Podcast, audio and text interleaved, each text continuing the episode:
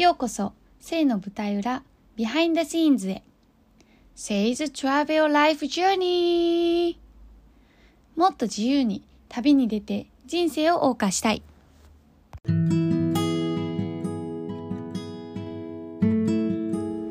はじめまして。私は神戸でゲストハウスを経営しています。これからは好きなことを仕事にしたい人のマインドを整えて、セルフプロデュースをサポートする活動もしていこうと思っています。実際、夢だった大好きなゲストハウスを経営している経営者目線の悩みや未来への不安など、もにょもにょしている心と脳みその中を公開していくポッドキャスト番組です。一緒に悩んで、悩んで、また悩んで、でも前に進んでいきましょう。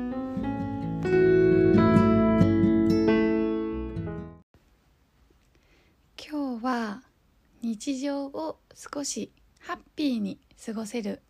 簡単な方法をお伝えしたいと思います。突然ですが皆さんパワースポットってありますか？私が言うパワースポットは神社とかそういうところではなくて自分にとってのパワースポット。私にはあります。クレイジーブリトー神戸という神戸三宮にあるブリトー屋さんなのですがそこに行くと私いつも元気がみなぎるんです。そこのオーナーさんは夏美さんっていう女性なのですが彼女が本当にとってもエネルギッシュで行くたびに私はハッピーになって帰ります。そこに行くと元気になるやる気がアップする。ハッピーな気分になるんです。もちろん美味しいもの食べてハッピーになりたい時もあるけど私はテンションが低くなっちゃった時もっとパワーが欲しいなぁと思った時ただただ誰かと喋りたいなって思った時はいつもそこに行きます。そんであ私何でもできちゃうかもって自信も湧いちゃうんですよ。私にはそういう場所があるんです。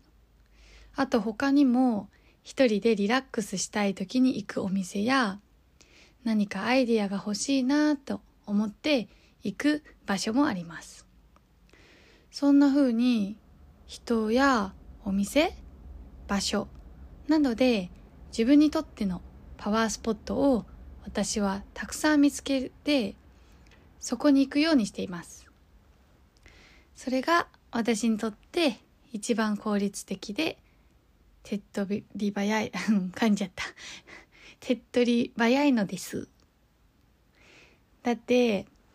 好きな場所で好きな人たちと会うだけでテンション上がるしなんなら美味しいもの食べれただけ食べ食べ やばどうしよう。話せるかな。えっとなんなら美味しいもの食べれただけでももう幸せじゃないですか。もうそんだけで最高じゃないですか。でも一つだけまあ大切なことがあります。それは本当にしんどい時は無理にモチベーションを上げないこと。心の声と自分の体の状態をしっかりと聞くことです。今日やりたくないなーって思ったらじゃあ今日はやらないでおこうって決断しちゃう。どうして決めちゃうことが大切なのか実は私昔よくあったんですけどね。やりたくないなーでもやらなきゃなーって考えながらベッドの中でダラダラと携帯触ったりして23時間経つことが多かったんです。もうひどい時なんて1日が経っちゃう時もありました。よく考えたらそれってちゃんと休めてもないしやらないといけないこともできてないじゃないですか。それでただただ時間を無駄にするだけ。で挙句の果てにやらないといけないこといっぱいあるのに何もやらなかった自分も責めたりしてました。なので今日体がだるいなーって私がもし思ったとしたらもうしっかり休もう。とことん開き直るじゃないけど例えば2時間だけでもやらないって決めて私はもうとことん休みます。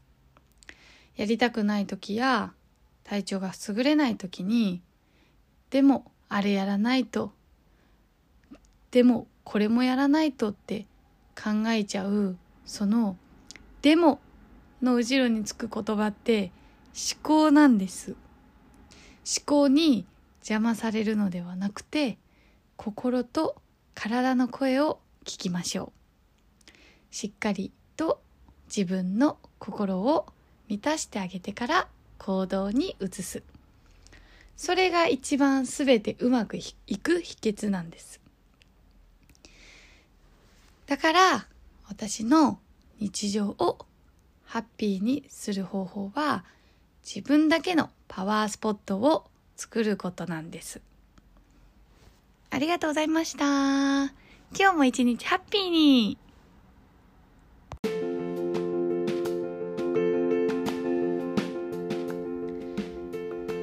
感じで今日は私の日常をハッピーにする方法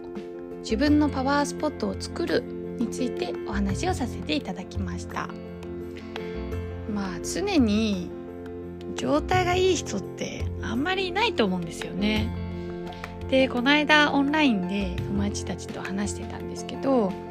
なんかネガティブなんよねみたいな。ポジティブになれなくってっていう話があってで別にポジティブであり続ける必要はないしネガティブが悪いっていうのを決めたい人誰って感じもうちょっと殴りに行きたいぐらい。あのネガティブもポジティブもあって大丈夫。本当に。私もなんか昔よく自分を責めたりしてたんですよ。落ち込むこともすっごい多いしなんであんなことできなかったんだろうとかなんでこれできなかったんだろうとかあとはあの時のこの発言みたいなそれであの別のね仲いい友達がいて彼女といつも「はあ今日も帰って一人反省会」とか言ってよくねこう家で一人反省会とかしてたんですよ。でもなんか最近そういうのが全然減ってきたんですよね。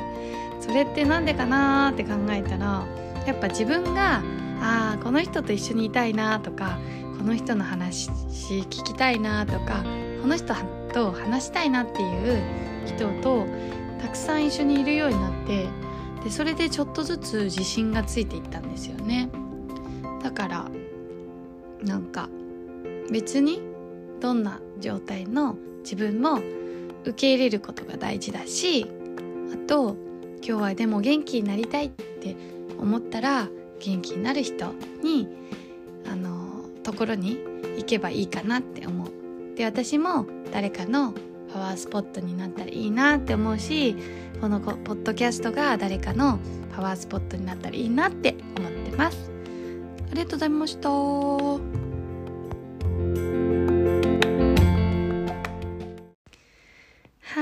はい。皆さん改めましてご視聴ありがとうございました。もう実はこの間友達にせいちゃんのカミカミの感じもいいよとか、あの、うーんとか、うんとか考えてるのも、あ、今考えてんだなってなるからいいよって言われるんですけど、いやーなんかその言葉にちょっと甘えすぎちゃいけないなって思うんですよね。ほら結構噛むじゃないですか。しかもなんか、にとかのとかおとか、なんか途中、こうなんか突然わからなくなったりすることがあるんですよね。まあこういう時だけ出すのもあれですけど、そこはまあ中国人だしって、千切り、え、千切りって何？あの、わかんないけど、そういう時だけ都合よく外国人っていう言葉を使わせてください。ありがとうございました。バイバーイみんなに愛と自由を。さて次はどこに旅出ようかな